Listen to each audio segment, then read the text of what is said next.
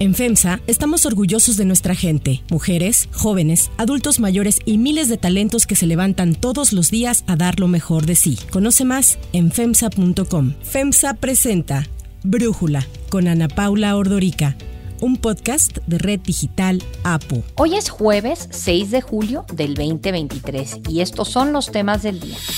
El peso rompió la barrera de 17 unidades por dólar por primera vez en más de 7 años y medio. Continúa la revisión de los resultados de las elecciones presidenciales de Guatemala ante las impugnaciones que se presentaron. Pero antes vamos con el tema de profundidad. Hoy, con tristeza, pero un acto de congruencia con la militancia y de responsabilidad con México, anuncio nuestra renuncia al Partido Revolucionario Institucional. Lo hacemos conscientes del impacto que tendrá dentro del propio instituto político y, por supuesto, con el momento político que vive nuestro país. Lo hacemos convencidos de que ayudaremos más al fortalecimiento de nuestra democracia y, por supuesto, de las libertades en México. Los senadores Miguel Ángel Osorio Chong, Claudia Ruiz Macié, Erubiel Ávila y Nubia Mayorga Delgado confirmaron que renunciaban al Partido Revolucionario Institucional junto con un grupo de líderes y cuadros de todo el país. Estas renuncias se dan en un contexto de inconformidad con la conducción del líder nacional del PRI, Alejandro Moreno, quien durante su gestión ha perdido 11 gubernaturas y ha protagonizado una serie de escándalos y diferencias con los integrantes de su partido. En el Senado, el PRI, la bancada que coordina Manuel Añorbe, va a pasar a ser la cuarta fuerza. Se quedará solo con nueve integrantes, Movimiento Ciudadano tiene doce y pasa a ser la tercera fuerza. Por lo tanto, se prevé que el tricolor pierda la vicepresidencia de la mesa directiva y presidencias de comisiones. Tras estas renuncias, el presidente nacional del PRI, Alejandro Moreno, afirmó que quienes se van del partido son solamente los que buscan cargos públicos sin despeinarse. Quienes hoy se van del PRI lo hacen porque saben que en este partido se acabaron los militantes de primera y de segunda y se acabaron darle espacio a los que chantajean y nunca trabajan por la militancia. El PRI no volverá a ser de quienes solo buscan el cargo, se sienten intocables y se resguardan tras un escritorio o un teléfono celular sin despeinarse. Tras su renuncia al PRI, los senadores, exfuncionarios y exgobernadores anunciaron el inicio de su propio movimiento que lleva por nombre Congruencia por México. El análisis. Para profundizar más en el tema, le agradezco al senador Miguel Ángel Osorio Chong, ahora independiente, fundador precisamente de Congruencia por México, platicar con nosotros. Senador, ¿por qué toman esta decisión y por qué ahora? Para Pablo, me da mucho gusto saludarte y mira, lo tomamos en este momento porque estaban los procesos de Coahuila, Estado de México, porque no queríamos generar un problema interno el PRI en pleno proceso que lastimara pues la votación que venía creciendo particularmente en el Estado de México, a pesar de que él, por ejemplo, hizo todo un escándalo ahí en el en pleno proceso. A él no le importa los procesos electorales, los resultados, a él le importa a él, sus intereses y lo que le convenga. Y la decisión viene porque pues se hizo del partido, porque a través de un consejo político por Zoom eh, modificó todos los estatutos para que él lo pudiera controlar y porque pues es un hombre que llevó al partido al precipicio perdiendo todo, eh, no dejando la participación, los estados estamos exactamente igual, entonces no podíamos seguir siendo comparsa de sus acuerdos con el gobierno, de sus acuerdos para salvarse, para protegerse, para que nadie lo tocara. Señalado de todo. Y en ese sentido, eh, bueno, primero preguntar qué sigue para el PRI se ha reducido, la verdad es que si nos hubieran dicho que el PRI en el 2023 iba a ser lo que es ahora la cuarta fuerza en el Senado, pues realmente un partido casi regional, uno hubiera creído que estaría loco la persona que nos describiera este PRI al actual, pero ¿qué sigue entonces para el partido? Tienes toda la razón. Eh, recordarás en el 2000 que se perdió la presidencia, rápidamente se recuperaron estados, se recuperó la Cámara Baja en el 2003, o sea, se recuperó la fuerza. En el 2006 se volvió a perder y en el 2009 se volvió a recuperar eh, la fuerza, las gobernaturas y en el 2012 ganamos la presidencia. Y lo que hizo Alejandro fue dividir al partido, fue llevarlo a un enfrentamiento interno, lo que originó entonces que no pudiera crecer, que llegara a este momento en el que solo hay dos gobernaturas ganadas por alianza por supuesto, pues, no tenemos incluso estados donde haya representación en, las cámaras de diputados. Hay cinco estados donde solo hay un solo diputado sea, de verdad lo llevó al peor de los momentos porque no le importa más que ver para él, para sus cuates.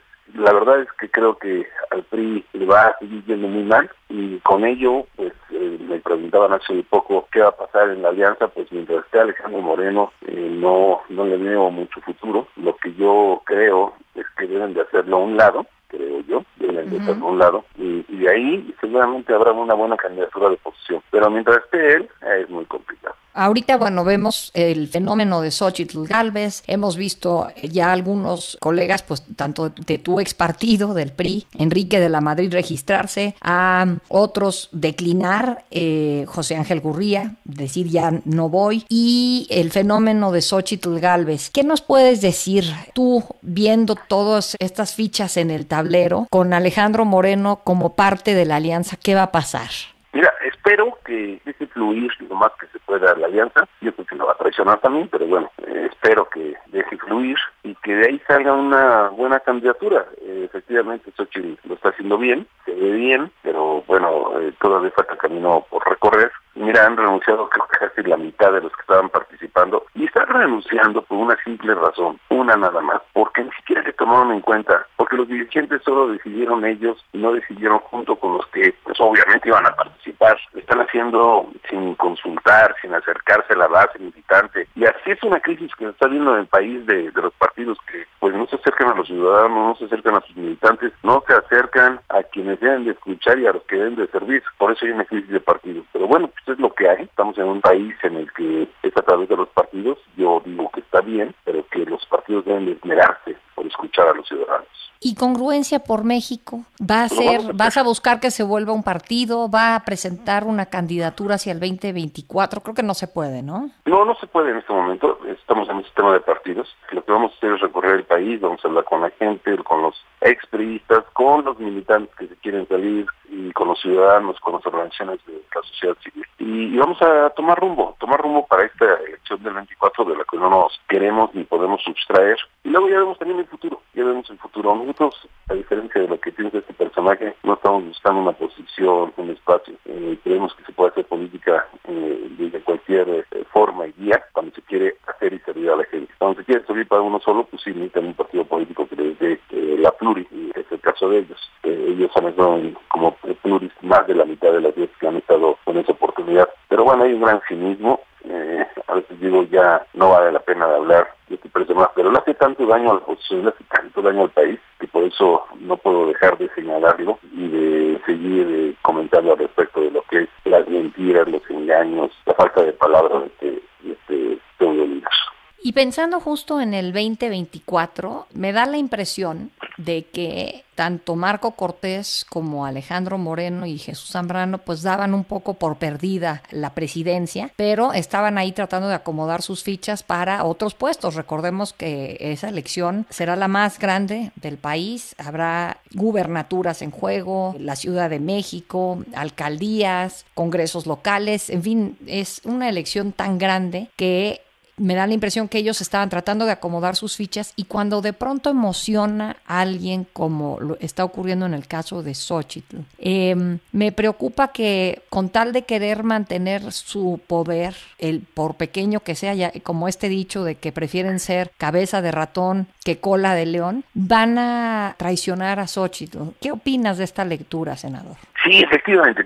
Déjame decirte, yo soy de los que pienso, a pesar de que casi iría en contra de todos los que hacen lo contrario, todavía no está nada escrito para el 24. Eh, y me ha tocado ver elecciones que se ven fáciles, elecciones que parece que va a ganar alguien y pasa exactamente todo lo contrario. Así que para mí todavía no está escrito el 24. Pero eso también depende y pasa por una posición que haga lo pertinente. Y, y bueno, ahí eh, luego parece que pues solo el que les cae bien, el que les conviene, con el que pueden hablar es el que debe ser candidata o candidato. Y están equivocados, tienen que ser el más competitivo o la más competitiva. Yo espero que de verdad eh, dejen que eh, si es Xochitl es Xochitl, si es otro es otro, pero que dejen que el proceso se desarrolle esas reglas que son tan malas que no permitan hacer un proceso abierto como debiera de ser ante lo que está haciendo el gobierno con su partido y sus corcholatas que van por todo el país violando la ley. Bueno, lo que debería de estar haciendo, de verdad, lo que debería de estar haciendo eh, la oposición es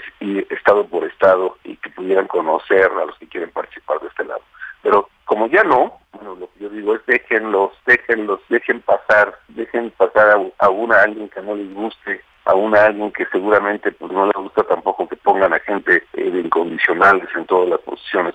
Déjenlos pasar, porque si no, no vamos a ser competitivos y porque si no, pues va a ser muy complicado en el 24. Lo que sí te digo es que no sé si Marco y Zambrano lo van a hacer. El que sí creo que no va a dejar pasar a quien no le conviene, si no pudieran ser uno o dos de ahí de los que están eh, enlistados, es Alejandro Moreno. ¿Tú tienes gallo o gallina para el 2024? De verdad he sido congruente. Primero, dije, no voy a participar para la dirigencia del partido. Porque yo creo que hay momentos políticos en la vida de cada quien que debe uno de saber y tener el tamaño para verlos. Y tercero, eh, lo que yo quiero es un candidato o, candidata competitiva. Voy más allá de nombres. No tengo ninguno. Si sale alguien que valga la pena y que esté competitivo, ah, entonces congruencia por México habrá de platicar. Pero en este momento estamos solamente viendo hacia los estados, hacia la gente. Ahí de verdad está, en este momento está Hijo. De alguna manera participar, por ejemplo, para tratar de colocar cuadros positivos para todos estos otros puestos de elección popular que estarán en juego el mismo 2024? Eso sí va a pasar, eso sí va a pasar porque hay cuadros bien importantes dentro de los que tomamos esta decisión y yo creo que hay que impulsarles, hay que ayudarles, hay que eh, darles toda la facilidad y, pertinencia a su aspiración porque sin duda le van a servir a su Estado y por supuesto al país. Y por último, ¿cómo estás viendo el otro lado? El lado de el presidente y los aspirantes que llama el corcholatas. ¿Cómo lo están haciendo? Mira, eh, es increíble que eh, se esté haciendo un proselitismo de hace tres años impresionantemente descarado, abierto, eh, pero pues ya lo hicieron, ya nadie lo sancionó. Creo que también van a tener dificultades, creo que también van a tener enfrentamientos, creo que no la van a tener tan fácil y, y eso pues, lo, lo debería de estar la oposición. El proceso que se ve color de rosa no lo va a hacer tanto porque pues ya hay acusaciones, ya hay señalamientos, hay mucha guerra sucia, pues eh, a, al tiempo, al tiempo me, me, me da la razón lo que aquí te estoy eh, comentando a ti, Ana, Ana Paula. Muy bien, senador Miguel Ángel Osorio Chón, muchísimas gracias por platicar con nosotros. Todo lo contrario, un saludo con mucho afecto. Gracias. Si te gusta escuchar Brújula, te invitamos a que te suscribas en tu aplicación favorita o que descargues la aplicación Apo Digital. Es totalmente gratis y si te suscribes será más fácil para ti escucharnos. Además, nos puedes dejar un comentario o calificar el podcast para que sigamos creciendo y mejorando para ti. Hay otras noticias para tomar en cuenta. 1. Superpeso. Ayer el peso se apreció al grado de romper la barrera de 17 unidades por dólar por primera vez en más de 7 años y medio. La moneda cotizó en 16.98 pesos por dólar tras su cierre del martes, que según datos del Banco de México fue de 17.05 por dólar. Esta apreciación significó un avance de 6.78 centavos, equivalente a un 0.40%. Durante su conferencia matutina de ayer, el presidente López Obrador presumió el tipo de cambio. No pasaba en décadas. Estoy muy contento, eso sí, porque mire, esto tiene efectos. Y algo que es importante, que nos ayuda, es que tenemos un porcentaje de la deuda pública contratada en dólares. Para Brújula, Juan Musi, asesor financiero y analista económico, nos habla sobre el superpeso y el comportamiento que se espera en las próximas semanas. Tenemos un tipo de cambio que pues vimos hace ocho años. ¿Quién iba a pensar que en el 2015 íbamos a tener el mismo tipo de cambio ocho años después, en el 2023? Y yo se lo atribuyo fundamentalmente a dos grandes factores. El primero tiene que ver con las remesas, que de su promedio histórico en los sexenios anteriores, en donde se había acercado o incluso tocado los 20 mil millones de dólares, este sexenio, pues prácticamente se podría hablar de que han promediado 60 mil millones de dólares en reservas. Ahí hay un superávit de 40 mil millones de dólares. Y por otro lado, la inversión extranjera directa, que ahora pues también ha tomado mucha fuerza con el tema del nearshoring, de un promedio histórico que se podría hablar que estaba sobre los 20 mil millones de dólares, hoy está en 40 mil millones de dólares dólares. Ahí hay un superávit de 20 mil. Entre las remesas y la inversión extranjera directa y el nearshoring, pues prácticamente hay un superávit de 60 mil millones de dólares. Y bueno, pues como todo, los extremos son malos. Yo creo que tener una moneda muy débil es malo, tener una moneda muy fuerte también es malo. El sector exportador la está pagando cara, los receptores de remesas lo están pagando caro y por supuesto que tener una moneda tan fuerte pues te resta competitividad y en muchos casos las importaciones son más baratas que lo hecho en México. Yo creo que en las siguientes semanas, mi querida Ana Paula, no va a haber grandes cambios, va a estar oscilando entre 16.90 y 17.20, más o menos. Y lo que sí creo es que el año entrante puede cambiar un poquito esta tendencia. Hay elecciones aquí, hay elecciones en Estados Unidos y pues probablemente también la política monetaria cambie, las tasas empiecen a bajar y esto pueda en cierta medida ajustar un poquito más el tipo de cambio. 2. Crisis en Guatemala. Esta semana se inició la revisión de los resultados de las elecciones presidenciales de Guatemala del pasado 25 de junio después de un fallo judicial que ordenó el recuento debido a denuncias que se presentaron sobre supuestas irregularidades. La Corte guatemalteca aceptó el sábado pasado un amparo promovido por nueve partidos de derecha, lo que obligó al Tribunal Supremo Electoral a suspender provisionalmente la calificación y oficialización de resultados. La decisión de la Corte, en un hecho sin precedentes desde el establecimiento de los comicios democráticos en 1986, señala que se revisarán las actas que correspondían a las impugnaciones hechas. Recordemos que en las recientes elecciones generales, los socialdemócratas Sandra Torres y Bernardo Arevalo fueron los más votados entre los 22 aspirantes que se presentaron en la contienda. Esto decía Torres tras conocerse los resultados. Hoy ha ganado la democracia del país, ha ganado Guatemala. Seguiremos haciendo una campaña limpia, honesta, positiva de propuestas. Los dos punteros deben enfrentarse en una segunda vuelta el próximo 20 de agosto, fecha que se estableció inicialmente y que ahora está en duda por estas impugnaciones. Entre los partidos que interpusieron las denuncias están el partido oficialista Vamos, del presidente Alejandro Yamatei, que postuló a la presidencia a Manuel Conde y quedó tercero en la contienda, y Valor, cuya candidata, Suri Ríos, hija del fallecido exdictador Efraín Ríos Montt, se ubicó en sexto lugar. Así habló Héctor Aldana, el fiscal nacional del partido Vamos. Hemos sido enfáticos, les hemos dicho lo que a las irregularidades que se han manifestado y no solo las que nosotros hemos determinado, sino la población en general está haciendo un clamor popular de que esto se lleve a cabo una nueva revisión de las actas en general de los votos. Según los partidos de oposición, lo que el oficialismo está intentando hacer es sabotear los resultados y con ello finalmente anularlos, pues ahora está solicitando abrir las urnas y contar los votos manualmente. La oposición afirma que el recuento de votos es ilegal y no está especificada ni en la resolución de la Corte ni en la ley guatemalteca. Bernardo Arevalo acusó que la revisión de votos que ha puesto en suspenso su avance a la segunda vuelta está dictada desde el gobierno con el objetivo de colocar en su lugar al candidato oficialista Manuel Conde. Pero han subestimado el poder de un pueblo que rechaza la manipulación electoral. Les aseguro que no nos dejaremos intimidar. Juntos, como guatemaltecas y guatemaltecos comprometidos con la democracia, defenderemos nuestro derecho a elegir libremente nuestro destino. Para cerrar el episodio de hoy los dejo con música de Jennifer Lopez. J-Lo respondió a los ataques que ha recibido en redes sociales después del lanzamiento de su línea de bebidas alcohólica llamada De Lola, ya que en distintas ocasiones ha asegurado que no consume este tipo de productos, razón por la cual algunos usuarios le han tachado de hipócrita. Esto ocasionó que la cantante, actriz y empresaria respondiera a los comentarios en un video publicado en su cuenta de Instagram. Jane lo aseguró que si bien no consume alcohol regularmente, se considera bebedora ocasional y al no encontrar ningún productor que realmente le gustara, creó De Lola para ella, pensando en sus gustos y en su estilo de vida.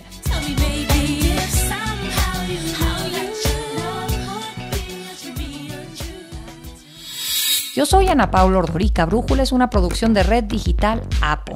En la redacción, Ariadna Villalobos. En la coordinación y redacción, Christopher Chimal. Y en la edición, Cristian Soriano. Los esperamos mañana con la información más importante del día. Oxo, Farmacias ISA, Cruz Verde, Oxo Gas, Coca-Cola FEMSA, Invera, Torrey y PTM son algunas de las muchas empresas que crean más de 245 mil empleos tan solo en México y generan valor como parte de FEMSA. FEMSA presentó Brújula con Ana Paula Ordorica, un podcast de Red Digital APO.